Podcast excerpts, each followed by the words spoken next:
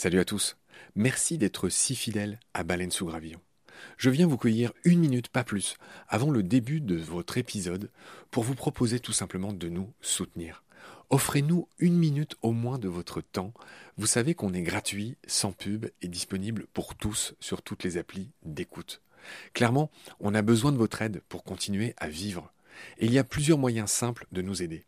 1 vous pouvez nous faire un don unique ou récurrent, quelques balles par mois, quelques euros par mois, euh, sur les liens indiqués dans le descriptif de cet épisode sur Eloasso ou sur Tipeee notamment, il y en a d'autres. 2. Vous pouvez installer le moteur de recherche Lilo au lieu d'utiliser Google qui vous exploite, vous le savez. Et le résultat, c'est que euh, chaque recherche génère ce qu'on appelle des gouttes et pour nous, c'est des petits sous. Voilà. Pour vous, en plus, c'est gratuit. Donc, c'est pas difficile. Encore une fois, tous les détails sont dans le descriptif de cet épisode. Moi et plusieurs membres de l'équipe de BSG, on propose maintenant des fresques de la biodiversité, on propose des conférences. Ben, Parlez-en dans votre entreprise, dans votre asso, dans votre boîte, quoi. Et euh, évidemment, on vient, avec tout le savoir-faire de Baleine sous Gravillon, vous raconter le vivant, tout simplement. 4. On peut aussi créer vos podcasts ou en tout cas vous apprendre à faire les vôtres. On fait des formations pour ça et euh, bien sûr contactez-nous pour en savoir plus. 5 on cherche un partenaire pour tout l'écosystème de baleines sous gravillon. Et il y a différentes modalités. On en cherche un pour l'ensemble, on peut en prendre un pour euh, un podcast en particulier, ou euh, ce qu'on fait de plus en plus, on peut en prendre un pour euh, une série d'émissions. Évidemment, euh, c'est négatif, c'est moins cher à chaque fois. Moins bon marché, j'ai envie de dire, parce qu'on n'est pas si cher. Donc euh, voilà, vous pouvez devenir coproducteur de ce qu'on fait. En tout cas, ben, voilà, prenez conscience que ce qu'on fait est certes gratuit, mais on a besoin de vous pour continuer à exister. Moi, ça fait trois ans que je fais ça sur mes fonds, et là, ben, évidemment, je suis obligé de, faire autre chose hein, pour euh, vivre, sachant que France Culture ne suffit pas à me faire vivre. Voilà.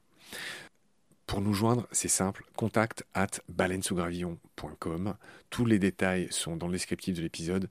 Je vous laisse maintenant retrouver l'épisode du jour. Je vous dis merci, salut, à bientôt.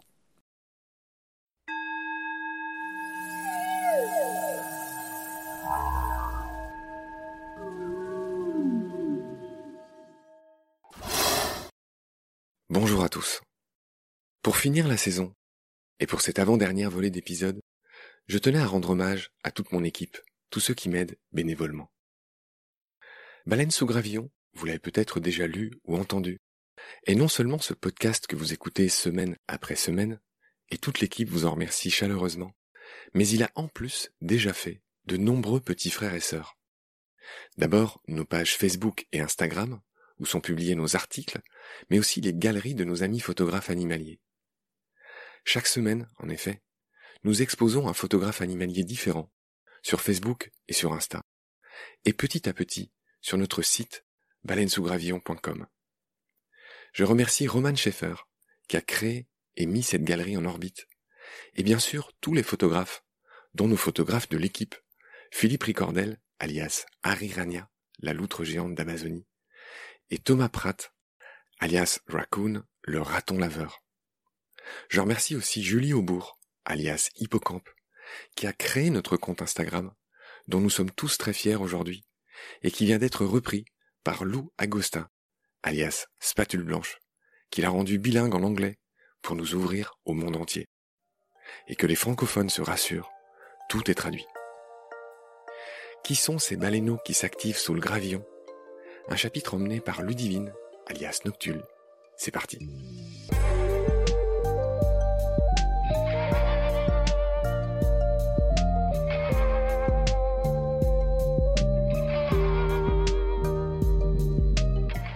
Je suis Ludivine alias Noctule. Les noctules sont des chauves-souris. Il y a trois espèces de noctules en France et quatre en Europe. Je vis en Bretagne, j'exerce le métier de naturaliste. En fait, je réalise des inventaires, je sais reconnaître les espèces sur le terrain, à vue ou à l'écoute. Et je travaille essentiellement sur ce qu'on appelle la faune vertébrée terrestre, donc les mammifères, dont les chauves-souris, les oiseaux, les amphibiens, les reptiles. À Baleine sous Gravillon, j'ai rejoint le gang des nettoyeurs et sa meneuse Lisa, alias Mbounas. Nous, on travaille sur la partie immergée de la baleine, ça qu'on voit pas, on nettoie les sons en amont du montage pour les rendre plus fluides, plus agréables à l'écoute. Bon, je crois que je vais pas en dire plus, je pense que peut-être d'autres ont déjà expliqué euh, ce qu'on fait exactement. J'avais juste envie de faire un merci, disons, à Lisa En fait, le nettoyage, c'est quelque chose de long, assez difficile, pas très intuitif au début du moins, et je crois que quand on commence, enfin, je suis assez persuadée de ça, on n'est pas très bon. Et Lisa, elle est vraiment là pour faire le tampon entre nous, toute cette équipe, et puis l'équipe du montage et Marc. Et voilà, donc les rattrapages, technique, timing, c'est elle qui assure. Donc voilà, bravo, merci Lisa. Le podcast que j'ai longtemps préféré, c'est en fait le premier que j'ai écouté. C'était celui sur les chauves-souris, enfin ceux sur les chauves-souris, parce qu'il y, a, deux épisodes, euh, avec François Moutou. Euh, voilà, c'était la découverte pour moi du podcast euh, que j'ai accroché tout de suite. J'ai trouvé ça bien fait, les questions pertinentes. Bon, ça c'est pour caresser Marc dans le sens du poil, mais c'est sincère. Et c'est pour ça aussi que j'ai accepté ensuite de faire partie de l'équipe. Une autre série d'épisodes euh, avec laquelle j'ai bien accroché, c'est celle sur les araignées, avec Christine Rollard. En fait, les araignées sont vraiment un, groupe euh, d'animaux que je connais assez mal, donc j'ai appris vraiment beaucoup de choses en les écoutant. Et je trouve que Christine Rollard a vraiment une, voix très agréable. Et une autre dimension que j'ai vraiment appréciée dans cette émission, c'est le ce partage d'expérience de Christine Rollard sur le traitement, enfin en tout cas la prise en compte de l'arachnophobie. Elle reçoit des personnes au muséum pour essayer de leur faire passer ses peurs et voilà j'ai trouvé ça très intéressant. J'étais très très à l'écoute de ce partage parce que moi-même régulièrement je rencontre des personnes qui ont peur. Peur des chauves-souris c'est fréquent ou alors peur des serpents c'est très fréquent aussi.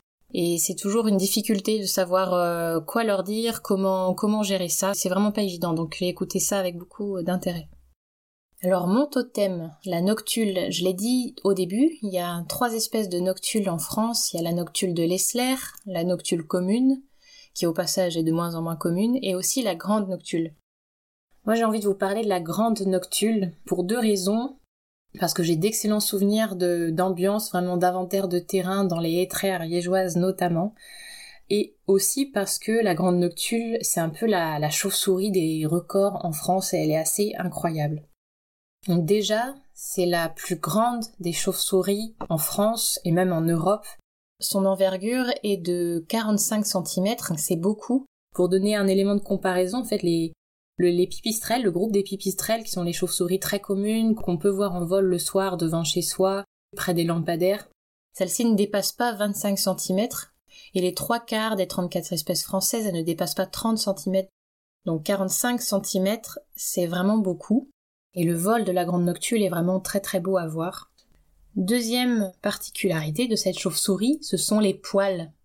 C'est une chauve-souris très poilue, elle a les poils très longs. Alors oui, toutes les chauves-souris sont poilues en France, ont des poils, mais la grande noctule a vraiment des poils très longs et brun roux, ce qui lui donne vraiment euh, un aspect doux, soyeux, et elle a des poils aussi sous les ailes. Alors toutes les noctules ont du poil sous les ailes, mais la grande noctule, de par sa taille, euh, en a forcément un peu plus que les autres. Et les mâles ont des poils vraiment très longs au niveau du cou, ce qui lui donne vraiment une silhouette de petit lion avec une crinière vraiment derrière la tête. C'est assez beau à voir. Et la dernière particularité de la grande noctule dont j'avais envie de vous parler, c'est le régime alimentaire. Toutes les chauves-souris en France sont insectivores, elles se nourrissent d'insectes exclusivement. La grande noctule aussi, elle se nourrit d'insectes, mais elle consomme aussi des oiseaux. Et cette capture, cette consommation d'oiseaux, ça a été montré notamment en Espagne, elle est surtout observée au moment des migrations des oiseaux, donc au printemps et à l'automne. Et chose incroyable, c'est que, en fait, la grande noctule se mélangerait à ces groupes d'oiseaux migrateurs en utilisant un mimétisme acoustique, en produisant des cris qui sont similaires aux cris de certains oiseaux, elle se confond du coup dans cette ambiance sonore pour ne pas effrayer les proies et elle en profite pour euh, aller en croquer un ou deux de temps en temps.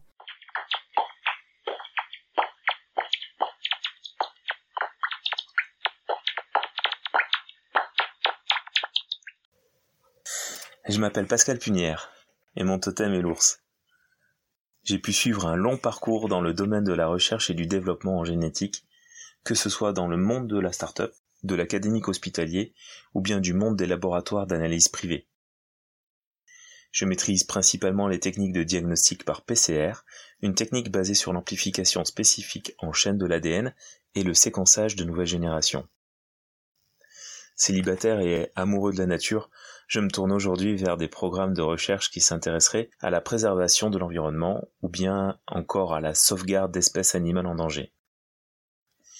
Une expatriation est donc euh, actuellement envisagée, orientée vers la Nouvelle-Zélande. J'ai rejoint Baleine sous Gravillon le 14 février dernier, après avoir très rapidement échangé avec Marc, le Condor leader de l'association. Ça a tout de suite matché. Le concept et les valeurs véhiculées par Baleine sous Gravillon sont en totale correspondance avec l'idée que je me fais de la connaissance actuelle du monde animal. Cette interaction ne pouvait donc pas en être autrement et c'est un réel plaisir de travailler au sein de cette équipe enthousiaste, si dynamique et si productive. J'ai donc immédiatement intégré le gang des nettoyeurs, sous la houlette experte de Lisa, chef du gang, afin de permettre le nettoyage des séquences audio réalisées par Marc lors de ses interviews. Mon épisode préféré, me demanderiez-vous? Oh, Probablement celui de l'exolote, bien sûr. En effet, je reste un éternel convaincu que la nature et le monde animal ont la capacité de nous donner de véritables miracles en matière de compréhension du vivant. Raison pour laquelle il est tellement important de préserver ce don qui nous a été fait, et qui nous entoure, de le respecter et de le comprendre à sa juste valeur. Car je pense qu'il a déterminé ce que nous avons été et déterminera très probablement ce que nous serons demain. Mon totem, c'est l'ours. Oh, sans doute parce que je présente probablement un peu sa corpulence, un peu son apparence aussi, avec cette barbe toujours mal rasée et souvent présente sur mon visage. Et sans doute aussi parce que j'aime le très bon miel. Je m'appelle Julie Aubourg et mon totem est hippocampe. Ce totem me va particulièrement bien, je trouve, parce que je suis un vrai petit poisson dans l'eau.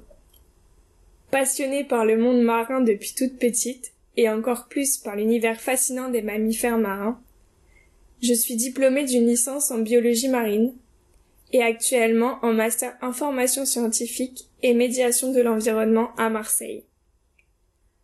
Je souhaite allier ma passion à mes convictions en agissant chaque jour pour la protection des océans. Je suis quelqu'un de souriant et débrouillarde, j'adore les voyages, rencontrer de nouvelles personnes et découvrir de nouvelles choses. Ça fait maintenant cinq mois que j'ai rejoint l'équipe de baleines sous gravillon, qui s'est beaucoup agrandie depuis mon arrivée. Comme mon totem le dit si bien, je suis une pro du camouflage. C'est moi qui me cache derrière le compte Instagram de BSG. C'est donc moi qui réponds à vos gentils messages et commentaires.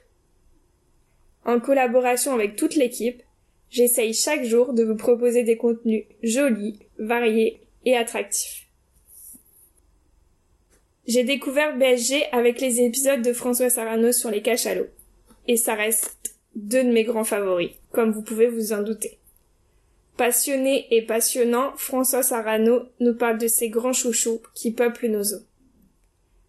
Au travers ces deux épisodes, vous plongez dans les profondeurs à la découverte de ces majestueux cétacés et de leurs secrets.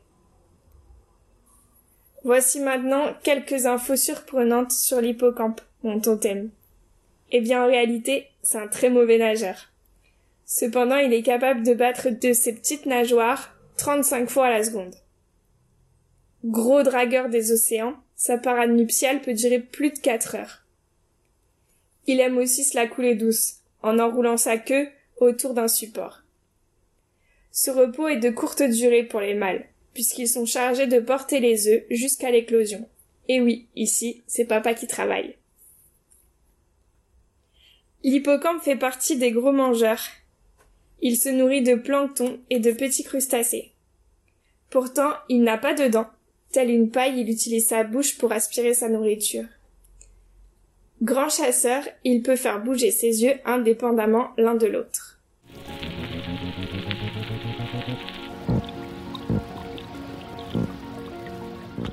Je suis Philippe Ricordel, je suis photographe depuis longtemps, voire très longtemps. J'ai vécu dans plusieurs pays, dont notamment la Chine, le dernier en date.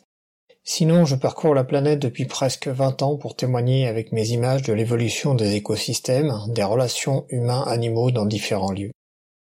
Au-delà, je dis souvent, si l'image est belle, alors au-delà du témoignage, il y aura peut-être l'émotion, le supplément d'âme, qui permettra de mieux sensibiliser le public à la nécessité de préserver ce que je lui offre à voir. Et si mon travail n'est qu'une parcelle infime de ce qu'il faudra entreprendre, mais que celui-ci serve à ce que tout un chacun soit conscient de la nature qui l'entoure et de la nécessité absolue de la protéger, alors oui, j'aurai atteint mon but. J'apporte une contribution à Baleine sous Gravillon en leur permettant d'utiliser certaines de mes images à titre gracieux. Remarque, la plupart sont en agence et utilisées par des magazines pour illustration d'articles, mais ce n'est pas gênant en soi. Je pense que la vulgarisation, l'éducation sont des éléments clés dans la prise de conscience de l'évolution de l'environnement. Les podcasts de baleines sous gravillon sont là pour ça. Les interviews de spécialistes des sujets, comme Jean-Michel Bernard pour l'épisode sur le loup, ou bien encore celui sur les cachalots avec Françoise Sarano, tous deux des passionnés, et on le sent parfaitement dans tout ce qu'ils racontent, correspondent parfaitement à cet esprit d'éveil des consciences que moi-même j'essaye d'avoir dans ma démarche photographique. Mon totem, c'est la loutre géante, Arirania, en brésilien, puisque c'est là qu'on la rencontre le plus souvent, euh, le long euh, du fleuve Amazon ou encore dans le Pantanal, le long des cours d'eau comme euh, le Rio Cuyaba. C'est une grande loutre, hein. c'est pas pour rien qu'on l'appelle géante, ça fait près de 2 mètres de long, et comment dire, elle vit en groupe, Alidiurne. C'est un animal extrêmement euh, joueur, c'est-à-dire que pour avoir pu les observer euh, moi-même au Pantanal, c'est une famille très soudée et qui va jouer à la moindre occasion. Ce sont de redoutables chasseuses, c'est-à-dire que très clairement elles chassent en groupe le long du rio, bah elles reviennent avec le poisson euh, quasiment à tous les coups. Et il n'y a pas de pitié pour tout ce qui peut avoir des nageoires dans le milieu aquatique. Donc euh, un beau totem pour un animal extrêmement sympathique, malheureusement euh, classifié comme étant euh, menacé, en danger par l'UICN, hein, ce qui est bien dommage. Mais il faut dire que son habitat se réduit, il faut dire également que la pollution est un danger pour elle, etc. etc. À très bientôt. Je m'appelle Juliette Cheher et mon animal totem est le narval, un cétacé qui vient des eaux profondes de l'océan Arctique. Je fais des études en écologie et en biologie et actuellement je suis en dernière année de master biologie de la conservation, biodiversité et gestion à l'université de Liège. Au cours de mon parcours, j'ai pu développer de bonnes compétences naturalistes et plus particulièrement en ornithologie et en herpétologie. J'ai rejoint Baleine sous Gravillon il y a un peu plus d'un mois, car je suis passionnée par la faune et la flore sauvage. J'aime toujours apprendre de nouvelles choses et c'est ce que permet de faire Baleine sous Gravillon. Les sujets sont divers et toujours agrémentés de petites anecdotes très intéressantes. Moi, je fais partie du gang des nettoyeurs, c'est-à-dire que je suis en charge de rendre les enregistrements bruts agréables à l'écoute pour les podcasts et les vidéos YouTube. C'est un travail de longue haleine et minutieux qui demande du temps, mais avec mes études, ce travail me convient tout à fait car je peux gérer mon planning comme il me plaît. J'espère pouvoir apporter plus dans l'avenir en rédigeant par exemple des articles sur des sujets qui me tiennent à cœur. Mon épisode préféré est celui sur les anours. En effet, j'ai fait un stage très récemment en tant que chargé d'études herpétologue, et apprendre plus sur les anours du monde m'a beaucoup intéressé. Ce sont des animaux passionnants et pleins de surprises. Les mettre en lumière comme ça permet d'en apprendre plus sur leurs spécificités incroyables, mais aussi les menaces qui pèsent sur ces créatures mal connues. Pour ce qui est de mon animal totem, le narval, il est aussi surnommé la licorne des mers. Sauf que ce que l'on voit en réalité sur sa tête n'est pas une corne, mais bel et bien une dent. C'est une défense comme chez les éléphants. Cette dent torsadée est donc l'incisive gauche du maxillaire qui va traverser la lèvre supérieure dès la puberté. Tous les mâles en développent une, contre seulement 15% chez les femelles. Il arrive parfois que les deux poussent, mais c'est uniquement un cas sur 500 mâles.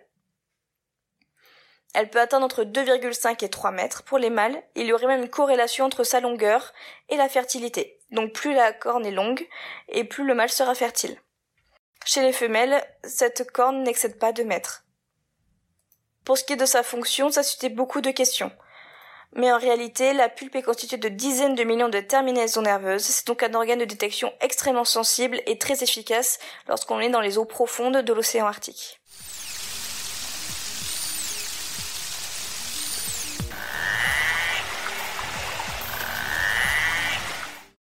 Yann Le Saout, mon totem, le Goniosoma oxycéphalum.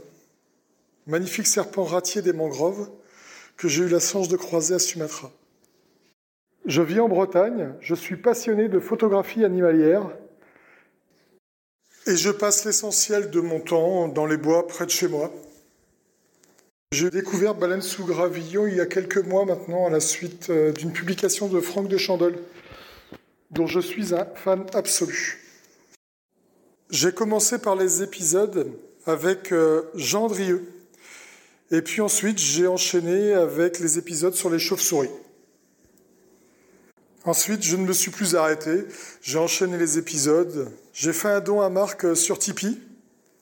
Il m'a contacté pour me remercier nous avons échangé par téléphone.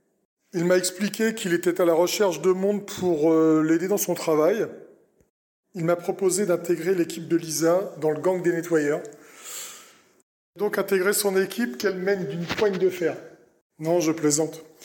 Euh, Lisa est toujours là pour nous filer un coup de main, euh, comme c'est le cas aussi avec les membres de l'équipe. Ce qui est super sympa, c'est qu'on vient tous de milieux et d'horizons différents, mais qu'on a tous une même passion, la nature.